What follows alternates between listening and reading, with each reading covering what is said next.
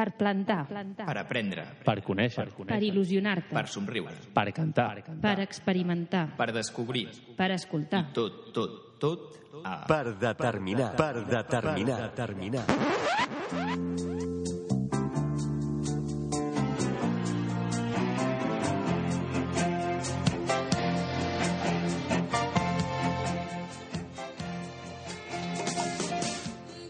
Benvinguts tots a l'11è programa del 10 de març de la nostra tercera temporada. Avui tenim el gustàs i ens fa moltíssima il·lusió tenir amb nosaltres a una persona que fa molt pel benestar de la gent. És un especialista en allò que tots necessitem, que és dormir. És el carregar les piles. I aquest, aquesta persona que ara direm el nom i desvetllarem la seva identitat, és l'autor d'algunes cançons d'infància que tots, en el moment que vam descobrir quina era, ho vam flipar. Avui és amb nosaltres el gran Eduard Estivill, que més endavant podrem escoltar. I amb això i moltes altres coses engeguem el programa. Però abans, com sempre, em toca presentar aquí a mi mano izquierda, per no dir mà dreta, perquè la realitat està a la meva mà esquerra. Molt bones, Guillem. Què tal? Bona nit, què tal, com estem? Sí, tot bé? Tot bé, fantàstic. Sí. Hi ha coses, tio, que són com un déjà vu. Hmm. Això no és com un déjà vu? Sembla que ja les haguem viscut, no? Sembla Exacte. Que ja ho haguem viscut, això. Doncs Curiós. avui, ara, ara que són les 9 tocades, les 9 i 2 minuts, començarem amb la secció de la nostra Irene, que és, Recicla't científicament. doncs endavant Irene, amb la teva secció de Recicla't científicament.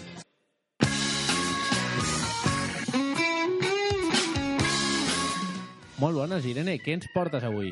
Doncs avui continuarem amb el tema que vam deixar a l'anterior programa, que si recordeu eren els ulls, per conèixer una miqueta més sobre aquests òrgans, les seves funcions, una mica no, eh, conceptes bàsics del, dels ulls.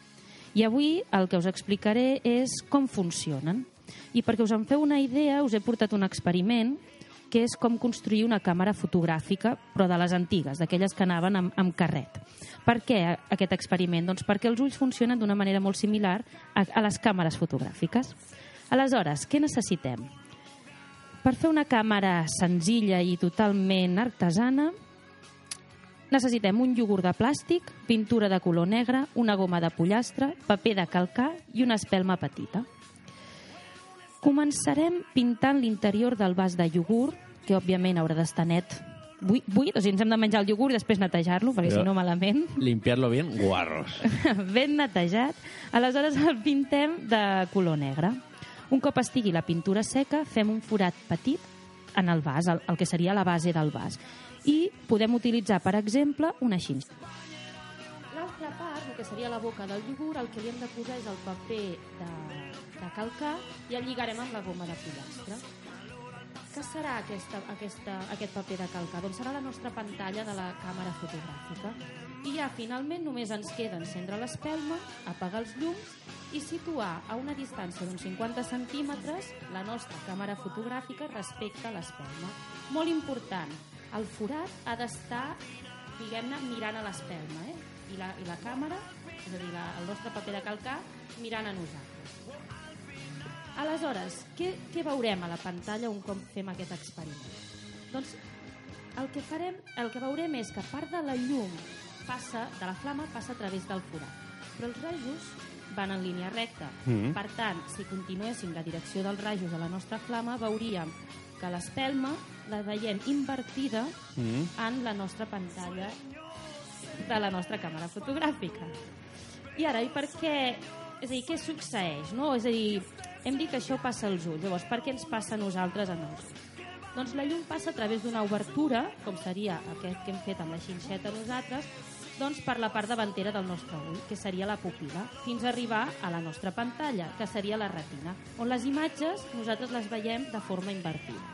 Aleshores, hi ha un nervi, que és el nervi òptic, que el que fa és que connecta la retina amb, la cer amb el cervell. I aleshores és el cervell qui processa aquesta imatge que nosaltres visualitzem i, ens la, i fa que veiem les coses del dret.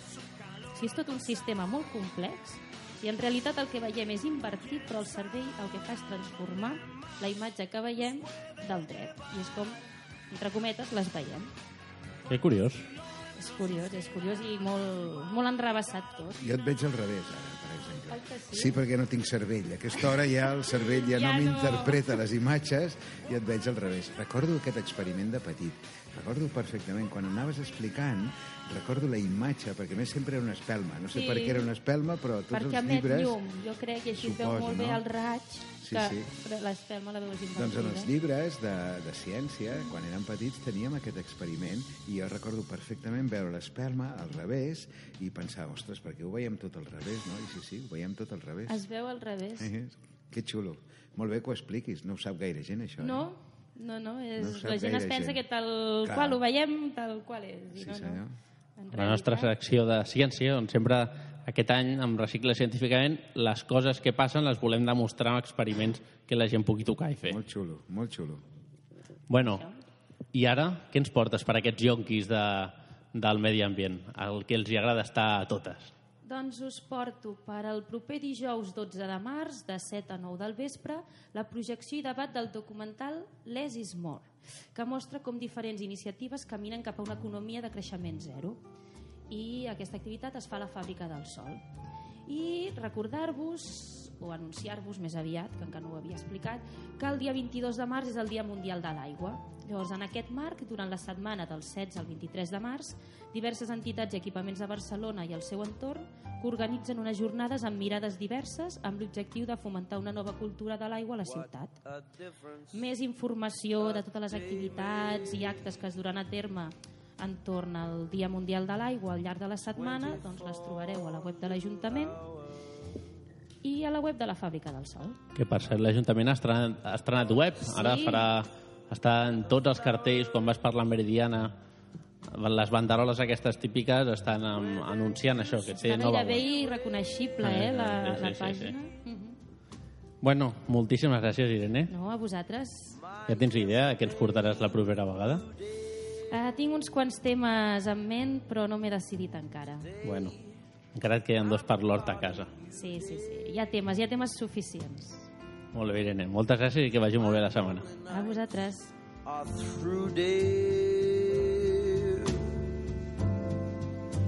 since you said you were mine. Lord, what a difference a day made. Bueno, i ara passat això, passat la, el recicle científicament de la Irene, anem a la teva secció, que és de curioses curiositats. I abans de començar, avui de què parlaràs? Avui parlarem de música per gats. Molt bé, doncs endavant.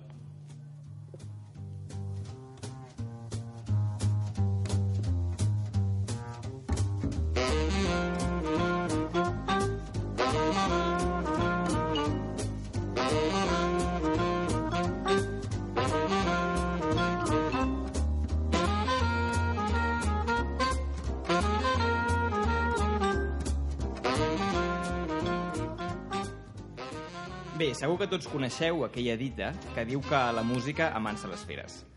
Doncs bé, avui us porto un experiment que ho demostra científicament.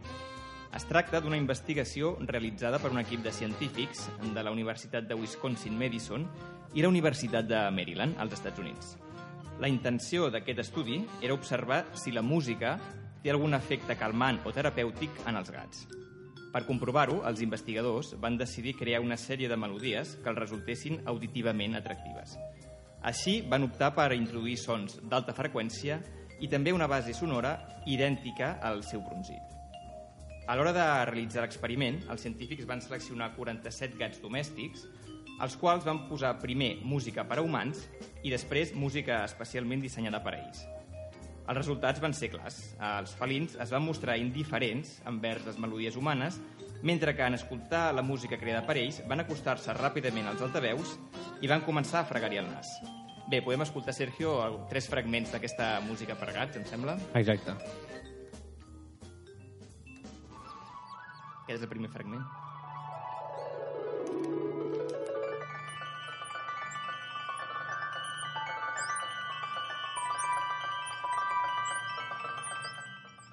el segon fragment, que recorda el bronzit del gat.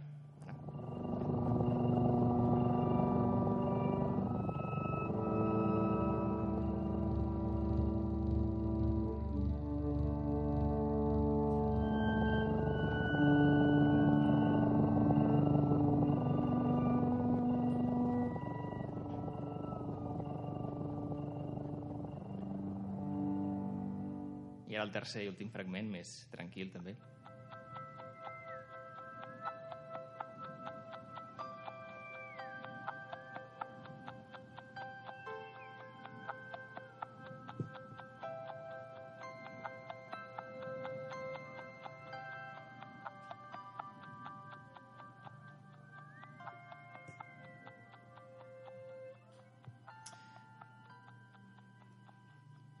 Els investigadors creuen que el resultat d'aquest experiment podria oferir noves formes de relaxació a les nostres mascotes, sobretot en aquells llocs on se n'acumula un gran nombre, com ara refugis d'animals o clíniques veterinàries. I bé, si us interessa, sapigueu que podeu comprar aquestes cançons per gats al web musicforcats.com. Bé, no sé si tens gat tu, Sergio. Jo no tinc gat, no? però al poble hi ha molts gats. I el que sí que... ah, Tu aquesta música me la poses a mi i, i em dormo també, eh? Llavors també tu, no? Això és aplicable als humans, Eduard? Fa gràcia, jo sí que tinc gat sí? i és curiós, em dia sobretot el segon fragment, no? on realment allà es, imita moltíssim el brunzi del, dels gats. No? El que seria bo preguntar-se és si realment el que li agrada a aquest gat és el que més s'assembla en el seu soroll, mm -hmm. perquè sobre ha, si t'has fixat, altres melodies. No? Igual el gat passa de la melodia aquesta i en canvi només li interessa realment el soroll que ell reconeix. No? Vull dir que si només féssim, si copiéssim, per exemple, el soroll que fa un gat i si li poséssim doncs, eh, una vegada darrere una altra, segurament el gat s'hi acostaria. No? És el que realment el fa identificar amb el que ell mateix produeix. No? O sigui, això és bastant coherent. Està bé, està molt bé. Està molt bé. Bueno, doncs ara ara toca començar amb la nanoentrevista, que és la secció on coneixem de ben a prop i molt ràpidament a algú de l'Ateneu. Avui toca conèixer la Laura Pérez, membre de la Junta.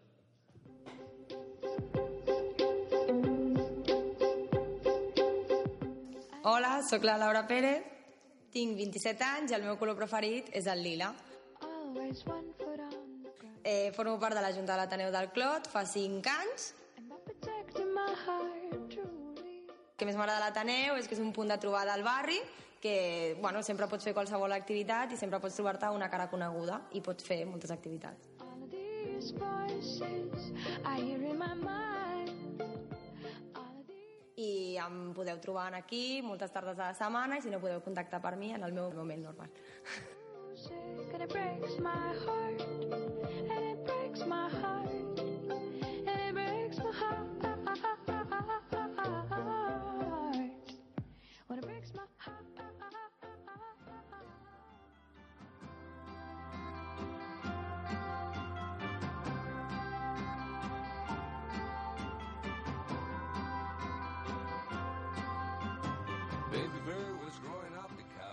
Arribats a les 9 i 13 minuts del vespre, comencem l'entrevista d'avui.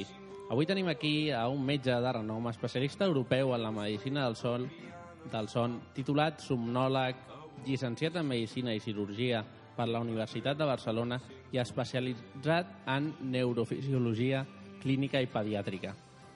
Director i creador de la Clínica del Son Estivill, on el Javier, la Mireia, la Núria, el Francesc, la Consuelo i la Rosa són alguns dels que en formen part del teu equip. Fins aquí bé, Eduard? Mm, Anem molt bé, anem molt bé. Saps el nom de tota la gent que col·labora, que són els meus amics i els que m'ajuden dia a dia doncs, a tirar endavant la nostra feina. Sí, sí, molt bé. Perquè una feina com la teva, com la de metge, i suposo que moltes altres, però en la vostra, en la que cada dia teniu casos diferents i segurament que alguns són més o menys complicats, Correcte. és important el suport de l'equip. és bestialment important. És dir, jo diria que és essencial i que sense ells no haguéssim arribat on hem arribat. Jo he creat un equip que me'n sento molt orgullós d'ells. He tingut la gran sort d'agafar-los a tots molt joves, de poder d'alguna manera compartir el que jo creia que havia de ser la forma de eh, atendre els pacients. Evidentment aquesta gent ja venia formada perquè la, la formació acadèmica la tenien, però en canvi el que els hi hem donat és una personalitat diferent a l'hora de tractar la gent. No? A la gent la tractem molt bé en el sentit de que l'escoltem, però sobretot tenim temps per explicar-li les coses. Això és el que ens fa diferents, no? És a dir, normalment quan vas al metge doncs la gent vol que l'escoltin i que després li expliquin molt bé què és el que li passa, no? Malauradament, amb el sistema que tenim actual, que pot ser molt bo, que pot haver-hi atenció per tothom gratuïta, però en canvi els metges no disposen del temps per atendre la gent, no? I les consultes es converteixen una mica com si fossin, doncs, corralines de tocinets, perquè els atenen durant 5 minuts, eh, se'n van cap a casa, els pacients no poden explicar-se.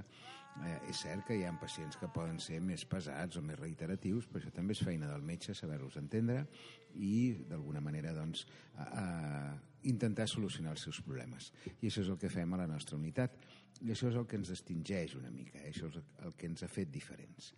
I una pregunta que sempre ens fem aquí, en el nostre programa, quan entrevistem alguna persona més o menys coneguda, és ens agrada saber quin és el moment aquell en el que vas pensar ara jo em dedicaré a la medicina i m'agrada molt la, la, el tema de la somnologia, no? de l'especialitat aquesta del son. Correcte. I a més, per mi una cosa, i possiblement per tota aquella gent que no estudia medicina, l'aventura aquesta de la medicina, que són més de 10 anys. Bueno, de fet, mai acaba, no? Sí, el que passa és que jo amb aquest tema sóc molt poc romàntic, eh? O sigui, si jo et digués, no, no, jo és que des de petit ja sentia la vocació interna de dedicar-me a la medicina, és mentida, és mentida totalment. És a dir, jo arribo a la medicina simplement per evolució. Jo als 18 anys havia de triar una carrera i tenia molt clar que no m'agradaven ni les matemàtiques, ni m'agradava l'arquitectura, m'agradava una, una carrera més aviat humanista, no? I evidentment doncs adoptava molt amb carreres de lletres però sobretot vaig pensar mira, amb, amb el tema de la medicina podràs ajudar la gent. També és veritat que estava molt influenciat per l'època que em va tocar viure. Jo als 18 anys tenia, vaig viure el maig del 69 és a dir, tot el que era la revolució cultural. Jo era hippie, jo anava amb els cabells fins aquí a baix de tot. Jo volia canviar el món. El món no, no el vaig poder canviar però almenys, com va dir un periodista amic vostre com vosaltres, va dir que aquesta generació volia canviar el món, no ho han aconseguit, però almenys el món no els ha canviat amb ells. És a dir, que seguim una mica amb aquesta utopia. I per això em vaig fer metge. I arribar al son doncs, també va ser una casualitat, perquè jo, dintre del que era la medicina, en aquella època col·laborava amb un grup de nanos amb paràlisi cerebral i els portàvem d'excursió, eh, bueno, fèiem com, bueno, érem una ONG, com un agrupament, i estàvem molt en contacte amb aquests nanos i realment em va sensibilitzar molt el fet de veure com patien, com se'ls podia ajudar, que eren nanos completament normals de cap, diguem-ne, és a dir, ells entenien perfectament tot i només tenien limitacions físiques, no? I això em va portar a fer neuropediatria. Un cop especialitzat ja en neuropediatria, una de les proves que havíem de fer amb tots aquests nanos amb problemes neurològics doncs eren eh, el que se'n diuen els electroencefalogrames, que és veure com funciona el cervell. Però, clar, aquesta és una prova que per fer-la a la persona, quan li fan, ha d'estar quieta perquè si tu et mous és com si et fan un electrocardiograma i et mous, doncs no surt res, no? I aleshores havien d'estar quiets els nens. I l'única manera que teníem perquè els nens estiguessin quiets era que s'adormissin. I a partir d'aquí va ser quan vaig començar a interessar-me pel son. El primer que vaig fer és quan, de seguida que vaig poder, me'n vaig anar a París a treballar amb unes dos magnífiques metgeses que ja estaven estudiant la mort sobtada d'aquests nens de 4, 5, 6 mesos que es moren sense saber per què. Doncs els vam començar a fer estudis de son per veure realment què és el que passava. A partir d'aquí ja em vaig dedicar, vaig estar 8 anys a Sant Joan de Déu, abans vaig estar 8 anys a la Vall d'Hebró treballant com a neuropediatre, després 8 anys a Sant Joan de Déu i després vaig decidir que em volia especialitzar encara més en medicina del son, no? I em vaig anar a Detroit i al tornar vaig estar allà un any i al tornar va ser quan vaig decidir doncs, dedicar-me única exclusivament a tractar eh, la patologia del son, és a dir, ser metge del son. En aquella època això era molt modern, en el sentit de que no ho feia ningú, vam ser pioners, i això també ens ha donat doncs, molt prestigi en quan nosaltres sempre, una de les característiques que jo sempre he pensat és que els metges no només hem d'estudiar, hem d'investigar, hem d'estar molt al dia de tot, sinó que hem de saber explicar molt bé a la gent què són els nous descobriments. Per exemple, no serviria de res si jo us expliqués a vosaltres que el problema del son d'un nen petitet que no dorm és perquè té una irregularitat de l'oscil·lador endogen del nucli supraquiasmàtic de l'hipotàlam per falta de Zeigebers que l'encarrilin. A mi m'has matat ara No, mateix. a tu i a tota la gent que ens escolta, perquè no teniu cap obligació de saber què estic dient. En canvi, això, si es parla entre metges, doncs ens entenem. Aleshores, jo el que he fet sempre, i ho fa el meu equip, i ho fem tots molt, molt acuradament, és intentar explicar això en paraules entenedores. No? D'aquí ve doncs, les 500 conferències que hem fet, dels 22 llibres que hem escrit, de tots els congressos que anem, és a dir, de la quantitat de vegades que expliquem, expliquem, expliquem en paraules entenedores el que és la medicina del son i les diferents patologies. Fixa't que tot això ha sigut per respondre a lo de l'equip, eh? o sigui, només que em facis dues preguntes més ja hem de fer un altre programa. Eh? Ets el creador d'un mètode que va passar fronteres, que és el, el teu mètode. De fet, no El- sóc el creador, eh? o sigui, posem les coses en clar. Jo Vale. l'únic No, no, no, fet- per això. Jo l'únic que he fet és posar en paraules entenedores el que la ciència ha descobert. Jo no opino, jo sóc un científic, jo no dono opinions. Demostres. L'opinió és simplement, doncs, si jo dic, doncs, ahir el Barça va jugar bé, bueno, això és una opinió, no? Perquè un altre dirà, bueno, doncs no va jugar tan bé, no? I també és una opinió correcta. No, no, els científics el que hem de fer és simplement exposar el que està demostrat científicament. Aleshores, sí que és cert que de forma carinyosa, al ser el primer que va començar a parlar d'aquest tema, les mares, entre elles, sempre deien el mateix, no? tu fas l'estivill, eh? o sigui, d'aquí va venir fer l'estivill, no? que això és com fer el mètode Gino, però sense tants fallos, com si... I d'aquí ve el nom de, del mètode estivill. I el teu mètode, ens has explicat que és una mica és portar al carrer el teu coneixement, a les teves investigacions que has fet als laboratoris a Detroit i, on, Correcte. i a totes les persones que has estat, I amb molta més gent, eh? és dir, no he sigut jo sol. Tu pensa que el que expliquem en el llibre del nen a dormir, o el Duermete Niño en castellà, és el producte d'investigacions de molta gent de Ja, tot el món. Eh? O sigui, I l'únic que jo he fet és posar-les en paraules fàcils perquè tothom les entengui. perquè si haguessis de resumir, així amb una línia, en què consisteix el mètode Estivill? L'avenç més important va ser descobrir que el son és una necessitat del cos, però dormir bé és una cosa que s'aprèn. Per exemple, la gana és una necessitat del cos, però menjar bé, és a dir, tenir un bon hàbit de menjar, és una cosa que s'aprèn. En el moment que vam aprendre que el son es pot educar, que es pot ensenyar, a partir d'aquí, i gràcies a l'ajuda dels pedagogs, dels psicòlegs, dels, també de tots els cronobiòlegs, que són els que estudien els ritmes del son, doncs vam poder donar unes pautes per ensenyar a dormir els nens. D'aquí ve tot. I arrel de tota aquesta especialitat no? i, i de l'èxit amb, amb, el, amb, el, amb el mètode, amb el teu mètode, perquè té el teu nom, però al final és el de molta altra més gent, Correcte. vas a les llibreries, es podien trobar moltíssims interessants llibres de, de, de, del son, des de Cuentos para antes de ir a dormir, Històries de la Lila, que Sí. eren diversos fascicles, i... Correcte, i tot està encaminat al mateix, fixa-t'hi. És a dir, el son és un hàbit que hem d'ensenyar. Aleshores, aquest hàbit va precedir d'altres situacions també rutinàries, com és, per exemple, quan un nen ha de menjar a l'hora de sopar, què hem de fer abans d'anar a dormir, per què li hem d'explicar un conte, per què cal cantar-li una cançó... És a dir, hi ha, tots són rutines, no? Eh, clar, avui en dia i això passa molt a la gent jove, que treballeu fins última hora de la nit, teniu nanos, no teniu temps per estar amb ells, les pares se senten culpables, els pares també, i tenim molt la tendència a sobreprotegir-los. No sé, jo quan era petit arribava a casa i preguntava què hi ha per sopar. I la mare em deia, pues avui toca amb bledes, amb patates i un ou ferrat. I tu, tranquil, i no deies res. Avui en dia arriben els nens a casa i la mama els hi pregunta què vols per sopar, no? És a dir, és, fixa't-hi, és el nen que mana sobre el que s'ha de fer, no?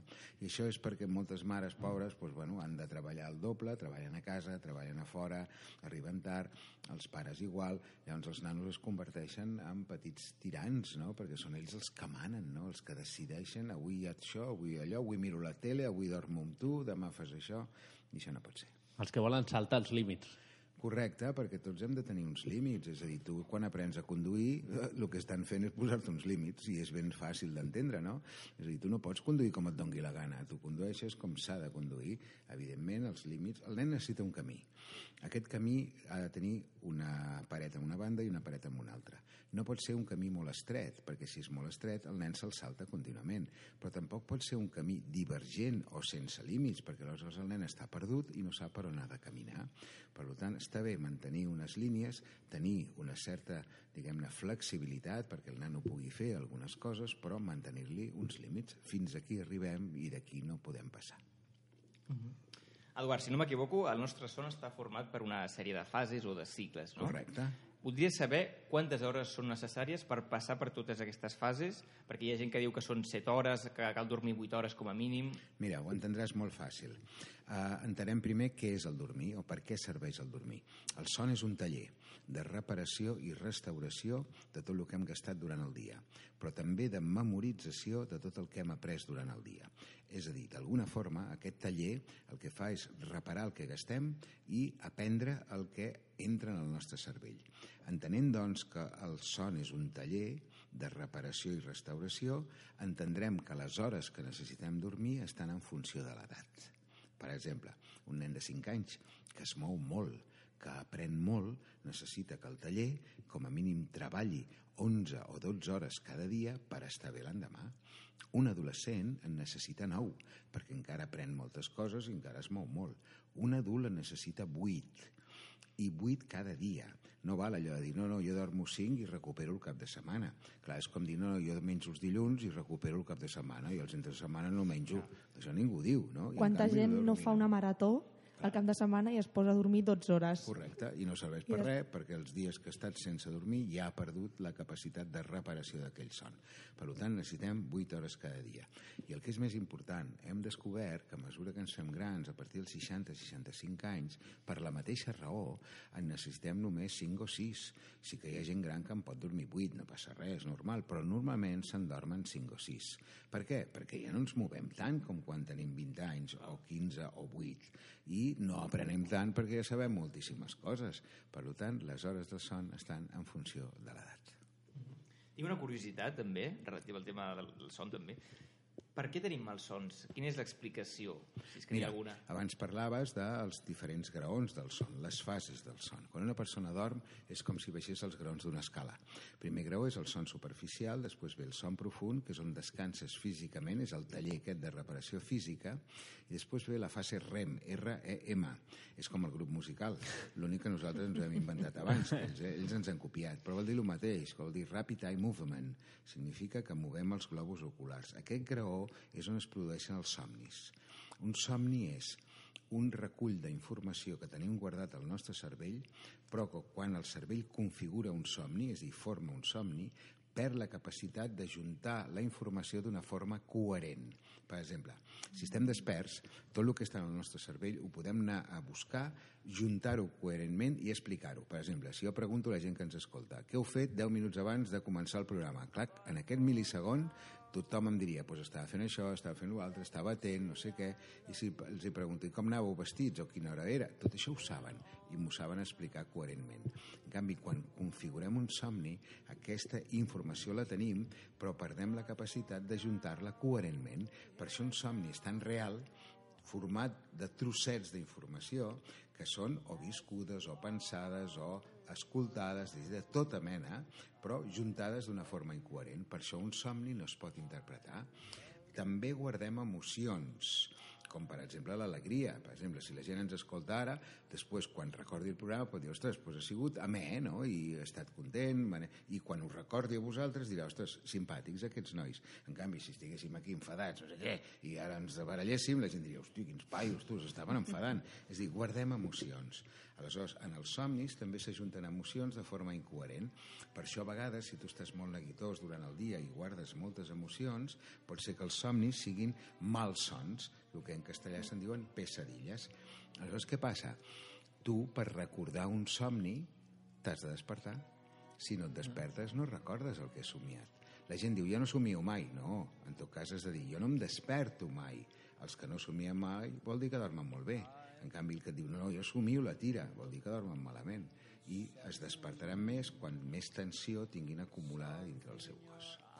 Clar, per tot això que expliques, és aquella sensació que a vegades t'aixeques i dius he tingut un somni que estava parlant amb un, de cop apareixia a un altre lloc i no sé què i tal. Correcte. No? És això Barreja no, d'informació aleatòria. Surrealista, surrealista tot, no?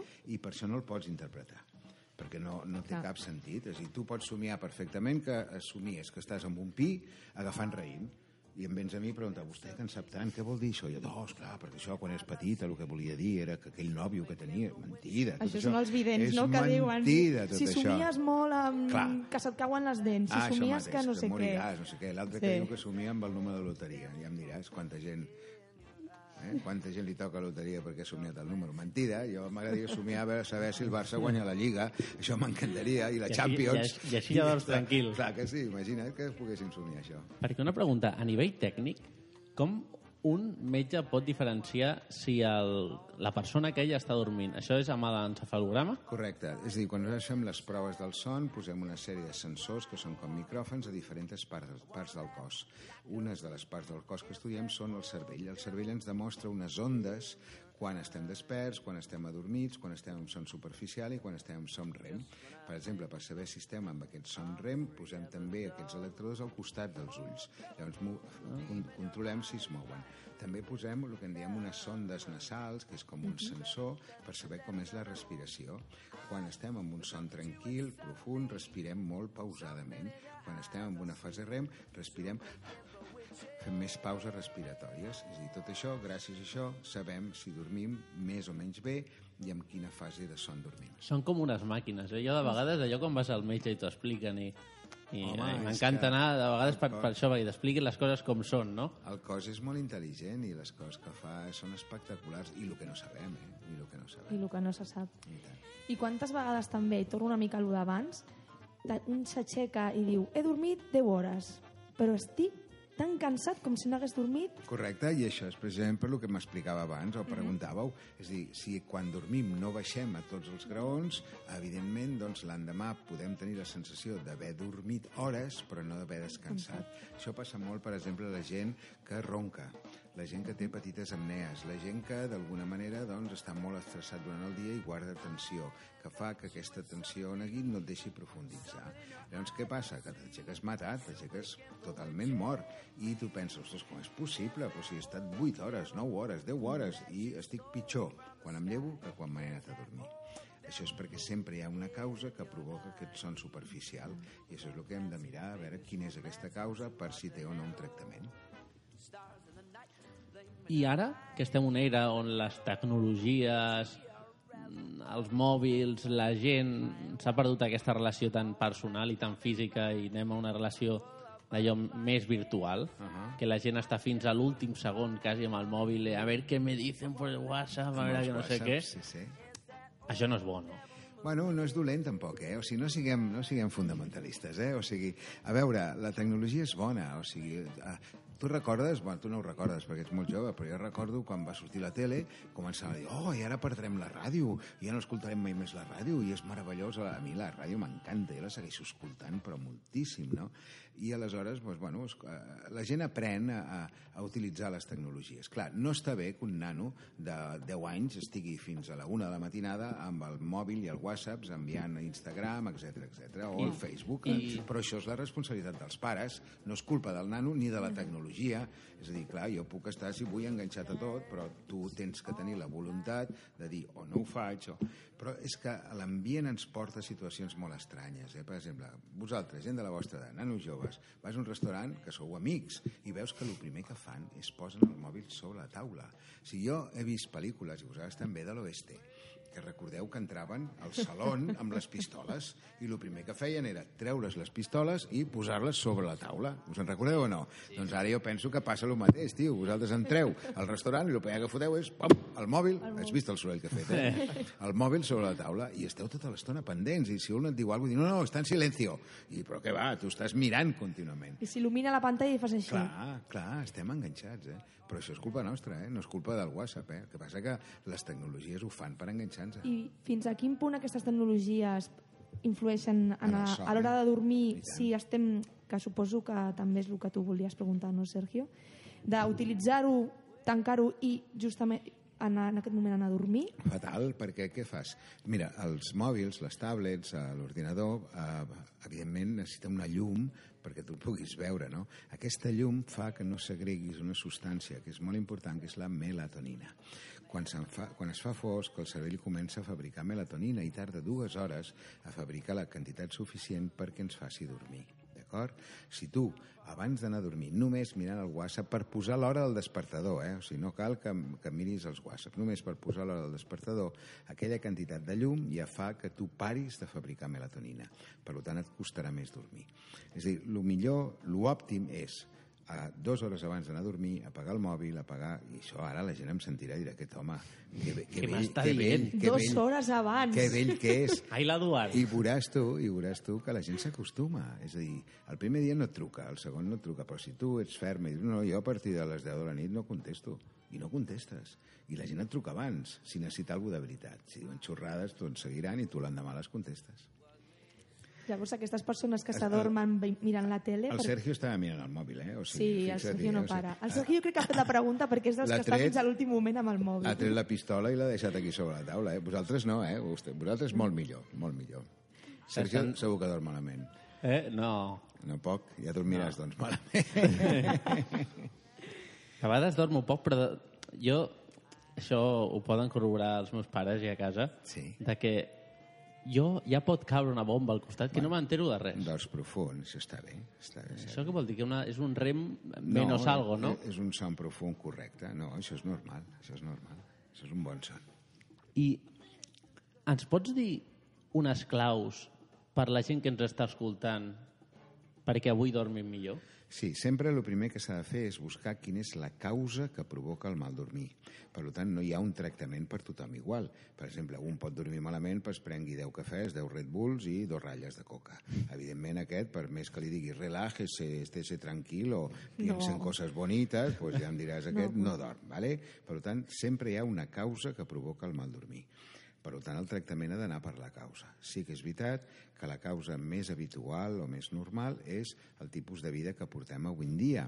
És a dir, l'acúmul de tensió, estar fins a última hora del dia connectats, anar fent plans, pensant, estressats. Molta gent no arriba a final de mes o ha de fer molts esforços per tirar endavant. Clar, tot això durant el dia es va acumulant aquesta tensió i això quan arriba la nit el cervell no pot desconnectar, és a dir, no pot deixar de pensar. Per, això són aquestes persones que, per exemple, s'aixequen, estan dormint, porten potser 5 hores, es desperten en aquell moment, I no llavors poden. comencen a pensar, els hi ve un pensament de la feina i ja no, comen, ja no poden parar i ja no poden dormir perquè estan tota l'estona Totalment cert. Donant voltes, no? Aquesta és un dels símptomes de la gent que durant el dia pateixen aquest estrès o aquesta tensió. A vegades també pot ser que fins i tot en el moment d'anar a dormir, encara que estiguin molt cansats, no aconsegueixen desconnectar i segueixen donant voltes a el que els hi ha passat, el que faran, demà passarà això. Això és, realment és terrible. Total, contestant amb el que em deies, evidentment, per aquest tipus de gent eh, el millor és actuar contra la causa, però clar, prendre's pastilles, per exemple, no farà que pugui pagar l'hipoteca aquesta persona que ens està escoltant, d'acord? Per tant, pensarà que tio és idiota, no? Doncs pues no, l'Estivill no és idiota, està molt al costat de la gent perquè entén perfectament que no se'ls hi poden dir coses que no són veritat. Mentre no arreglin la seva situació personal, doncs els hi costarà molt dormir, no? Potser alguna medicació els hi pot, puntualment, els pot ajudar una mica, però no és la millor manera de solucionar un problema del dormir empastillant-te, d'acord? Les pastilles no són ni bones ni dolentes, sinó que estan ben donades o mal donades. Per exemple, si jo us pregunto, eh, l'aspirina és bona o dolenta? Tu m'has de contestar, depèn de Depèn. per què me la donguis, doctor, eh? Si vostè me la dona per una mica de mal de cap o una mica de febre, estarà bé. Però si me la dona per una llaga d'estómac, estarà malament. I la culpa de qui és? De l'aspirina? No, és culpa seva, doctor, eh? Que me o, o que jo me la prenc sense demanar. Les pastilles de dormir això també passen passa molt, eh? Molt sovint amb Molt les sovint. pastilles de dormir, moltíssim. Per això és més recomanable, i ara estem fent molta feina nosaltres amb tot el que és el tractament amb altres substàncies més naturals, tipus la melatonina, tipus, per exemple, hi ha una substància que nosaltres hem estudiat que es diu Aquilea sueño, que porta melatonina, més passiflora valeriana, que serveix precisament per aquesta gent per intentar desconnectar, és a dir, seria com un substitut de lo que seria l'orfidal o d'aquestes altres coses que es venen sense Perquè el recepta. triptòfan eh, és, és És natural? un, el triptòfan és un aminoàcid, és a dir, és una substància que està en, el nostre, en, el, no- en alguns aliments que nosaltres mengem i que és el precursor de la melatonina. Per tant, és més fàcil directament anar a prendre melatonina que no atiborrar-se de triptòfan. De fet, el got de llet que ens feien prendre quan érem petits, la llet porta aquest aminoàcid, el triptòfan.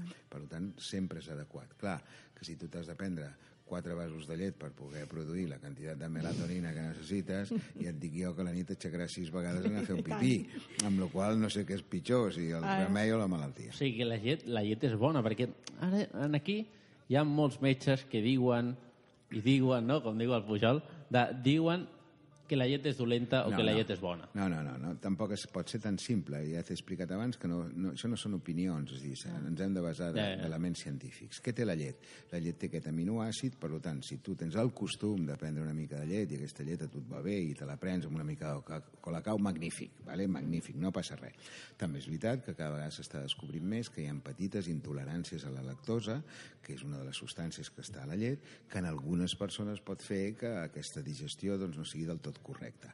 No cal que sigui gent que tingui una intolerància total, que aquests ja se'n donen compte de seguida, perquè quan prenen un got de llet, quan són petits, ja comencen a vomitar, no guanyen pes, etc. Però hi ha d'altra gent que van guanyant, guanyant diguem-ne, edat, és dir, van creixent, i sempre noten, ostres, a mi la llet no em senta gaire bé, o a mi el formatge, doncs, eh, bueno, sí, me'l prenc, però sempre em deixa una mica la sensació rara, i ningú li ha dit que això podia ser una mica intolerància. No hi ha que ser dràstic, d'acord?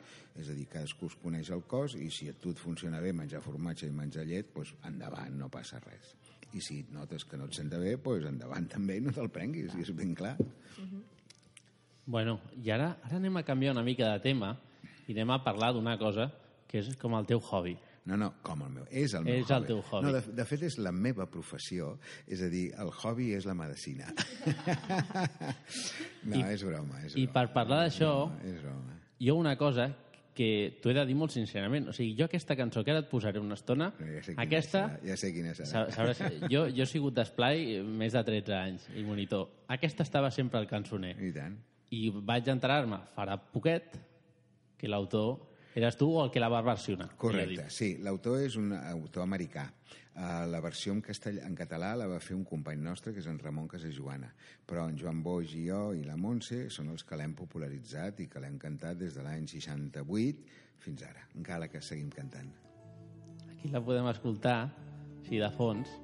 I aquesta cançó és una cançó que per mi, jo, nosaltres a Colònies, allà a Viladrau, que anàvem sempre, Ahà. amb l'esplai, sempre fèiem una estona de, can, de, de, De, música, de cantar cançó, clar que sí, com ha de ser. i teníem el cançoner, doncs moltes. I tant, i tant, totes. Les típiques que I tu tant. també, que si has fet, eh, si has, has, has estat estat esplayero i, i tal, tant, i tant. doncs les has viscut, no? I va fer un drac màgic, era una cançó que jo, sincerament, era de les que, si no em sabia més, era de les que em sabia.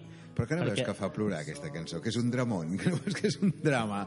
És, és, és bestial, és un drac que es porta fatal amb aquest nen que se l'estima i el nen li dona pel sac en el drac i quan es fa gran el nen diu aquí et quedes i el pobre drac es queda penjat, eh? O sigui, és una cançó trista. Però és curiós perquè els mateixos autors, els americans, han fet una versió nova on el, eh, el nen es fa gran, té un fill i el fill es torna a fer amic del drac perquè clar, el drac no creix ni res, sempre té la mateixa edat, no? I aleshores el nen torna a buscar el drac, es torna a sortir del fons del mar i es tornen a fer amics. O sigui, imagina't tu, que bonic. Perquè veu començar el 1967, 68... Aquí teníem un dubte amb les dates, amb el Falsterbo 3 i després veu fer el Falsterbo Imèric. Correcte. La, la idea, eh, o sigui, l'evolució és la següent. Jo l'any 67, al juliol, vaig tornar als Estats Units i tenia un gran amic, que és en Joan Boix, el germà del Xesco Boix, que ja començava a cantar i llavors amb ell vam decidir cantar junts. Vam començar ell i jo i després va afegir-s'hi l'Amadeu i d'aquí va venir el nom Falsterbo 3. Tres, ah. Falsterbo és el nom d'un poble de Suècia perquè el Joan Boix tenia una nòvia sueca, tio. Bueno, era un lligue, vale? no era ni nòvia. I aleshores el tio volia, com si diguéssim, progressar amb el tema, no? I em diu a mi, bueno, saps què? Com que a aquella època ens dèiem Joan i Eduard, i perquè era típic de posar-se com Juan i Junior, eh? Manolo i Ramon, eh? o sigui, eren aquest tipus de noms de grups. I eh, aleshores el Joan em diu, per què no li posem el nom del grup del poble, així lo deixarem impressionada, no? Jo li vaig dir, ah, bueno, m'és igual, i com es diu el poble aquest? Diu Falsterbo, i diu, perquè és, és molt raro això, tio, si no, l'en- aquest nom no, ningú no, no, és anticomercial, diu, no, ja veuràs, no sé què, clar, després a base de ser tan raro tothom se li ha quedat, no? Però clar, ens haguéssim pogut dir també Cerdanyola 3 o, o Ripoll 3, perquè clar, o sigui, si la noia que hagués conegut el Joan hagués sigut de Ripoll, haguéssim sigut Ripoll 3. Llavors vam continuar així durant molts anys i després, malauradament, en Joan Boix, per una malaltia va haver de deixar el grup, i fa 10 anys vam retrobar-nos amb l'Isidor Marí, que l'Isidor ja era el que va formar el grup UC eh, d'Eivissa i també cantava aquest tipus de cançons. I a partir de llavors cantem sempre amb ell i amb dos altres companys més, que és el Toni Hernández, que és el guitarrista magnífic que ens ajuda, i després el Jordi Marquilles, que és el que toca el violí, la mandolina, canta, i som els cinc que anem amunt i avall. Molt bé, és la teva distracció, no? Ja ho deies, no és la teva dedicació, és la teva feina, el grup Sí, sí. i el son, i Això, estar la- amb les persones és el teu hobby. La música és el que m'agrada de veritat. La, la medicina és la tapadora, saps? Per poder menjar, o sigui que... Per poder continuar fent música, Exactament. Per poder seguir cantant cada dissabte i diumenge. A més, tenim la web, el Facebook. Si tu entres a Eduard Estivill, ja veuràs que allà posa Falstau l'enllaç. Marí. no? Quants, allà anem quants posant. eh? músics no han de tenir una altra feina per tant. poder continuar fent tant, música? La majoria, tio, la Sí. majoria. Hi ha molt pocs serrats, molt pocs llacs i molt pocs uh, sabines. I estic segur que això que t'he dit jo ara mateix i que els, els, els tres indirectament t'ho hem dit, de, ostres, l'Estivill és el, és el que ha versionat i el que canta el Paf és un drac màgic, això t'ho ha dit molta gent. Sí, els hi fa molta il·lusió quan ho descobreixen. És com un secret, no? Perquè es pensen, que raro, aquest, aquest és metge, és un home seriós, no? Clar, no té res a veure una altra cosa. Jo No. segueixo sent un home Jo- seriós com a metge, però sóc el que canta el Paf el drac màgic. Clar Jo sí. veia el nom del grup i deia aquí els monitors s'han equivocat a escriure-ho, perquè Clar. Falsterbo, això... Què vol dir això? No vol dir res. Esta palabra està mal escrita. Exactamente. Esta palabra está mal escrita. Eh, bueno, i ara ja per, per acabar, eh, abans de res, una pregunta. De cara al futur, hi ha algun llibre? El proper Sant Jordi... Sí, sí, tenim un que es diu Nen descansats, nens feliços, que de fet sortirà ara. De fet, aquest treballem molt els, el, tot el que són els hàbits per abans d'anar a dormir. Aquí hi ha una col·lecció de cançons, endevinalles, superxula, superxula, que a més ens hem currat moltíssim amb en Joan Soler Migó, que és un altre company que també escriu, i el Francesc Miralles. I aleshores hem buscat primer, evidentment, en català d'un tipus i en castellà d'unes altres, perquè no es poden traduir, no? Si les endevinalles són o castellanes o catalanes, i les cançons, tu no pots eh, cantar Páfero un dragón que vivia en el fondo del mar, queda molt raro, saps? I llavors hem de buscar, pues, jo què sé, la cucaratxa, la cucaratxa... I aquest serà el llibre, serà molt xulo, ja ho veuràs. Molt bé, doncs esperem que de cara al proper Sant Jordi estigui publicat i la Segur, gent segur, estarà, ho estarà pugui i es trobar. diu Nens descansats, nens feliços. Molt bé.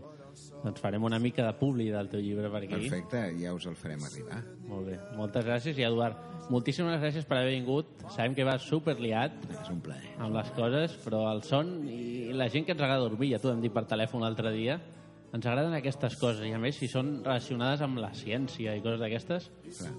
Això és interessant. Bueno, perquè realment doncs, el dormir la, és el que et deia abans, quan, abans de començar, no? la nostra especialitat és molt jove i això permet descobrir coses contínuament, és apassionant, o sigui, per exemple, això dels nens mateixos, o sigui, fa 15 anys no ho sabíem, eh? no sabíem com ensenyar a dormir un nen. Ara tenim tractaments per malalties com, per exemple, aquesta gent que mou les cames contínuament, que se'n diuen les cames neguitoses. Abans no sabíem que dels roncs la gent es podia morir, i avui ho sabem, i sabem com evitar-ho. És dir, és un gran plaer seguir investigant, seguir estudiant, perquè, clar, tens molt benefici immediat. Clar, si jo fos cardiòleg, ostres, hi ha molts cardiòlegs i molt bons, i s'ha investigat moltíssim, i per tant avançar costa una mica més. Però, en canvi, amb el tema del son, que primer que són pocs, després que és molt nou, contínuament descobrim coses noves. Perquè si d'una... Ara se m'ha acudit això, no? Però si de l'escala de, du- de l'1 al 10, sent el 10 el, ja està tot investigado Correcte. i a l'1 el, acabem de començar, Estem a la punta d'un iceberg, totalment és així. La punta d'un iceberg, és a dir, que no seria ni un 20% del que hi ha per descobrir amb el que és el son, de com funciona el cervell. Per exemple, ara el més novedor de tot és el que en diem els ritmes biològics o el que se'n diuen els ritmes circadians. Circa vol dir a la vora, dians vol dir a la vora d'un dia. Vol dir, hem descobert que tot el que fa el nostre cos és repetitiu, és cíclic.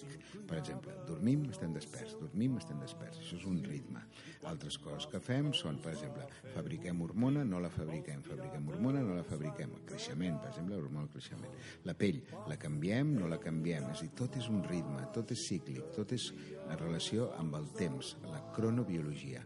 Aleshores, quan els ritmes circadians funcionen correctament, per exemple, nosaltres ens refredem per poder estar desperts, la nostra pell externa refreda per poder despertar-nos i es calenta per poder dormir.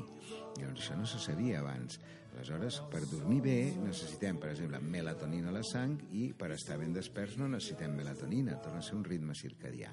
Tot això és la gran novetat, això ho estem estudiant i nosaltres amb això tenim la sort de ser pioners perquè tenim una espècie de rellotge que posem en el canell, canell de les persones i durant una setmana sabem el que passa amb aquests ritmes circadians. Aquesta és una tecnologia que ha descobert un catedràtic de, de Múrcia, Juan Antonio Madrid, molt amic nostre, i treballem conjuntament. Llavors posem aquests dos rellotges a les persones i sabem durant una setmana com dormen, com són els seus ritmes. Clar, això ens ha permès estudiar el son de gent Ja, que ja. té alteracions, però també el son en situacions molt curioses o extremes. Per exemple, ara sabeu que hi ha una regata al voltant del món que es diu la Barcelona World Race. Mm -hmm. És una regata amb uns vaixells que medeixen 18 metres, que mm -hmm. són com un Fórmula 1 del mar, que hi han dues persones pilotant. Estan tres mesos seguits navegant a una velocitat de 15, 16, 20 nusos, 30 nusos. Vol dir que van a tota pastilla i es tornen per poder Per portar el vaixell. Clar, aquesta gent no se'ls havia pogut estudiar mai el son, perquè els aparells que fèiem servir abans doncs no se'ls poden posar dintre el vaixell. En canvi, aquests rellotges sí que els poden posar. Doncs hem estudiat a dos components d'aquest vaixell, el que porta el vaixell que es diu Gaes, que va tercer, amb un vaixell que és bo però no és el millor, i en canvi estan fent una regata magnífica, i els vam estudiar dos anys abans, mentre es anaven entrenant amb diferents regates amb aquests rellotges. És a dir, sabem exactament què passa mentre estan navegant. Gràcies a aquesta informació els hem pogut fer unes pautes diferents de dormir amb torns de dos, tres o quatre hores en funció de cadascú i això és el seu plan secret que tenen per dormir aquesta gent. També estem estudiant, per exemple... Ja no és tan secret, eh? No, ara ja no, perquè ja ho estan, ja ho estan fent, no? Però ja està bé explicar-ho ara, ja ho podem explicar. Vale. Més que res perquè els altres no poden aplicar-ho, no? Perquè estan al mig del mar. I l'altra eh, investigació interessantíssima que fem és amb tota aquesta gent que corre, el que en diuen els runners. Aquesta gent, evidentment, molts d'ells doncs, eh, eh, no saben que per rendir millor no és entrenar més hores, Sinó sinó dormir dormir més abans de les carreres. I això ho hem demostrat, especialment els que corren maratons o els que corren carreres de 100 quilòmetres, que aquests pobres doncs, que arriben matats. I altra cosa que hem descobert curiós és el per què d'una situació que la gent explica i no sabien per què, i és que tu corres mitja marató o una marató uh -huh. i arribes i dors fatal. I la gent diu, com és que dorms fatal, tio? Pues si estàs, estàs matat, estàs cansadíssim, mories dormir 15 Clar. hores. No, no, dormen pitjor. I és perquè l'esforç que fan cremen a la part de la, del sistema muscular i quan dormen donen com sotregades. Saps aquestes sotregades que a vegades fem quan ens adormim? Sí. Que sembla que Sí. caiem per algun lloc? Doncs això ho fan ells durant la nit contínuament, fan sotregades d'aquestes, per això el son no és reparador i això no s'havia investigat mai. Això altera el ritme del cicle aquest del son que estaves Correcte. comentant abans. Per això els runners, quan acaben una carrera, es passen 5 dies fatal. I ara estem investigant a veure com els podem ajudar perquè puguin dormir millor. investigueu, investigueu, que aquí una runner No, necessita... Saps de què et parlo? Doncs, eh? Sí, I sí. és així, és així. És a dir, el que va de córrer, no descanseu. No, esteu, no. Esteu pitjor. Esteu pitjor. És veritat. Penses, ui, avui, avui dormiré molt bé. Què i va? No... Tot el contrari. Aquest diumenge teniu feina. I a la Marató de Barcelona hem preparat sí. uns corredors que col·laboren amb Catalunya Ràdio Eh. i la veritat és que els hi hem donat les pautes per dormir, a veure si corren bé, a veure si A ho veure. aconseguim. Sí, això del rellotge que comentes, Això és això, molt interessant. Sí, sí. això ja està... Vosaltres ho heu inventat abans que tots aquests que estan sortint ara dels smartwatch. Bueno, és veritat, però el que passa és que aquesta gent ja veu que, per exemple, Apple concretament avui ha presentat un rellotge on uh medeixen algunes coses. No tenen la mateixa tecnologia, perquè clar, això és més sofisticat. Saben, per exemple, si et mous o estàs quiet que això no vol dir dormir o estar despert, perquè, per exemple, la gent que corre, a la nit pot estar matat superquiet, però no dormen. I llavors, clar, si es posen el smartphone de- d'Apple, que els hi costa el més barat 300 euros i el més car 10.000 perquè és d'hora i no sé sí. què més, Sí, sí. doncs eh, l'únic màxim que sabrà li dirà, ah, no, si usted ha dormido mucho, ha estado en la cama 12 hores. I le diu, sí, però no he dormido ni una. I clar, el rellotge no ho sap encara. Però això anirem a aquestes coses, eh? O sigui, la, això es farà més econòmic, la gent ho podrà tenir. No, ara, de fet, nosaltres, a la nostra... Això, si la gent li interessa, han d'entrar a la pàgina de la Fundació, la pàgina web, que és Fundació Estivill Sueño. Només que posin això ja ho veuran. Llavors allà ja, a la part de serveis, posa com podem ajudar aquests runners i el que fem és, és un preu molt mòdic, eh? no sé si val 200 euros, com a molt, 7 dies d'estudi i els donem les recomanacions per quan han de eh, córrer, quan han de córrer després, què han de fer, eh, per exemple, si han de preparar una carrera, si se'n van a lo millor a Hawaii a córrer una marató o se'n van... Ah, perquè aquests són molt bons, eh, el que fan. Clar, no és el mateix la marató de Va por ti, Alba. eh? Vila de Cans Tampoc faig maratons, que eh? la mitja marató de Berlín, eh, Ah, que no, no, es lo ni mateix. la de Londres. No es lo mismo, claro. No. Los kilómetros son muy distintos en Vila de Cans que en Londres, eh, que sí? No, és broma, eh? és broma. Bueno, Eduard, ara sí, moltíssimes gràcies. Encantat. Que vagi molt bé i ja saps, aquí a Radio Tenor del Clot això és casa teva i per determinar estàs convidadíssim una altra vegada que tinguis alguna novetat. Tornarem amb el llibre i us explicarem més coses. Moltíssimes gràcies. Adéu a tots. Gràcies. Adéu. Hola, sóc Joan Pere. Jo també escolto Per Determinar, el magazín de Ràdio Ateneu del Clot que pots escoltar tots els dimarts de 21 a 22 hores de la nit, quinzenalment a través de ateneudelclot.com barra ràdio.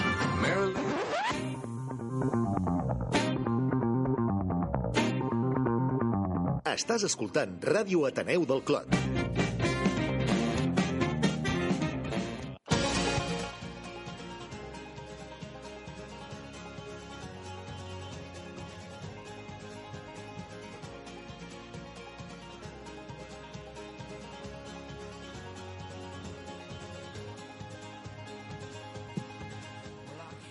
Bueno, Sergio, ja saps, avui apaga el mòbil, ja el podries anar pagant, perquè ja l'hora que és, ja toca, sí, eh? però si no ens quedarem sense, sense contingut i sense coses, sense música, per lo menos.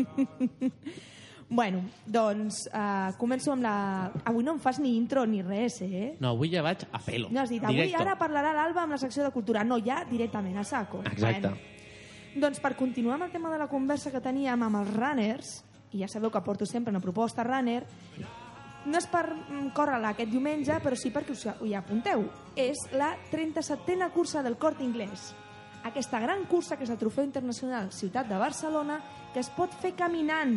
Interessant. Aquesta, Sergio, sí que hi pots anar. M'estàs dient que no, no estic preparat per a correr? Tu fa anys que no et veig corrent. És veritat. Però no, no, no me que digas sé que, et hace posa, años. que sé que et poses els pantalons i, i vamos, media maratón mm, fàcil, però bueno aquesta es pot fer caminant. Vale. doncs això, la, ja sabeu, la cursa del Cort Inglés. Aquest any es celebra el dia 12 d'abril. Les inscripcions són gratuïtes. Teniu fins al dia 9 d'abril a les 10 hores per inscriure-us. A al mateix Cort Inglés si s'instal·la un estant allà a Plaça Catalunya o per la pàgina web. Em sembla que hi ha 10.000 inscripcions per a corredors amb xip groc per si voleu que us contin el, el temps eh, per la, la, la 10K Challenge i bueno, doncs us animem. Ja sabeu que és una cosa superfamiliar que podeu fer corrents o podeu fer caminant i que té la gran pujada a Montjuïc que és la Monda. O sigui que entreneu una mica, ja sabeu, sense passar-vos amb els quilòmetres per dormir bé. I ara, ah, bueno, abans de dir això, a cada any a aquesta cursa hi ha uns, uns, uns, uns personatges famosos que donen suport a, i corren Eh. aquesta marató, ai, aquesta marató, aquesta cursa. Aquest any dic els noms són la Hasna Bahum, la Maika Garcia, el Sergio Garcia, el Quim Masferrer, el Rafa Muñoz i el Gerard Piqué. No sabem si anirà també la Shakira a córrer. Ho amb el petit dia. Estava esperant que diguessis algú dels nostres Bueno, col·laboradors d'aquí, del programa, que venen de vegades, però no, no, no, no. no los conozco. Bueno, i ara passem a les activitats de l'Ateneu del Clot. Ja sabeu que hem començat el mes de març i tenim noves activitats. Tenim el taller de Qigong. Mira, li podem haver eh, preguntat al doctor Estivill, perquè aquest taller és una, és una medicina tradicional xinesa que en, aquest, en aquesta estació doncs, eh, fa cuidar el ronyó, que és un òrgan molt, molt important.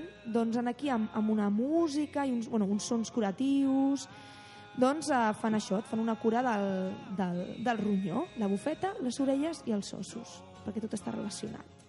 El dia 12 de març a les 18 hores. I tenim el 18 de març una xerrada que aquesta ja me'n recordo jo que va ser fa uns mesos la xerrada de defensa personal femenina. Exacte. Aquesta és molt important i a més aquesta és gratis. El dimecres 18 de març a les 18 hores. S'ha de saber, noies, s'ha de saber donar una bona patada quan cal. Ja està, no dic res més. Després això, a veure si després... Cuidadín con l'Alba, eh? Fa- Faré com a Telecinco, a veure si em plantaran una querella o alguna cosa d'aquestes, però bueno. Coses més ràpids. Bueno, vaig a lo més curiós. Jo això no ho sabia i ho he descobert avui.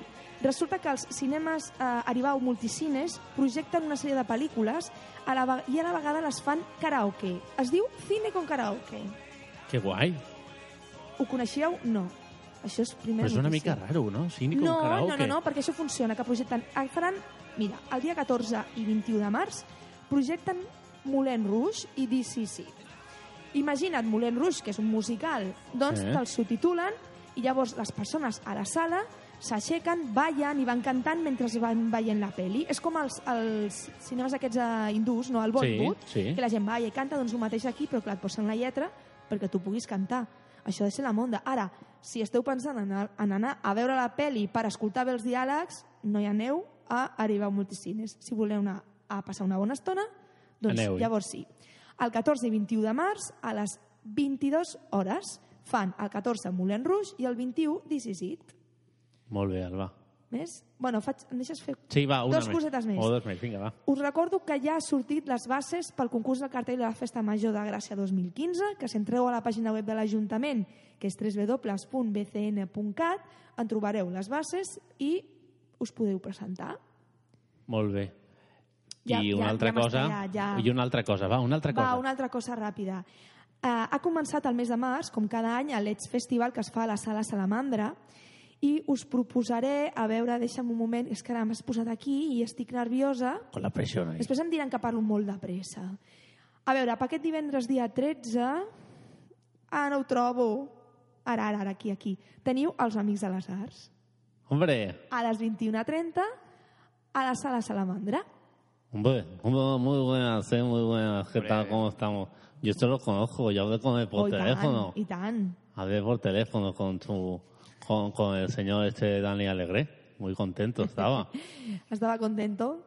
Doncs teniu els propers con uh, concerts, també en teniu, bueno, busqueu a la pàgina web perquè també tindré molta més informació dels grups, el Columpio Asesino, Nodo Zurdo, bueno, Bigot, molts, molts, molts, molts. Perfecte, Alba. Fertig. Excelente. Ferti, que es acabado en alemán, para la gente que no eso. I una cosa, ara Sí. ens anem amb una cançó per acabar el programa, i aquesta Sí. cançó és Stay With Me, de... Molt famosa, ha guanyat molts premis i està sonant a tot arreu. Doncs, endavant amb Sam Smith, Ah, això anava a dir Stay directament. With Me, de Sam Smith.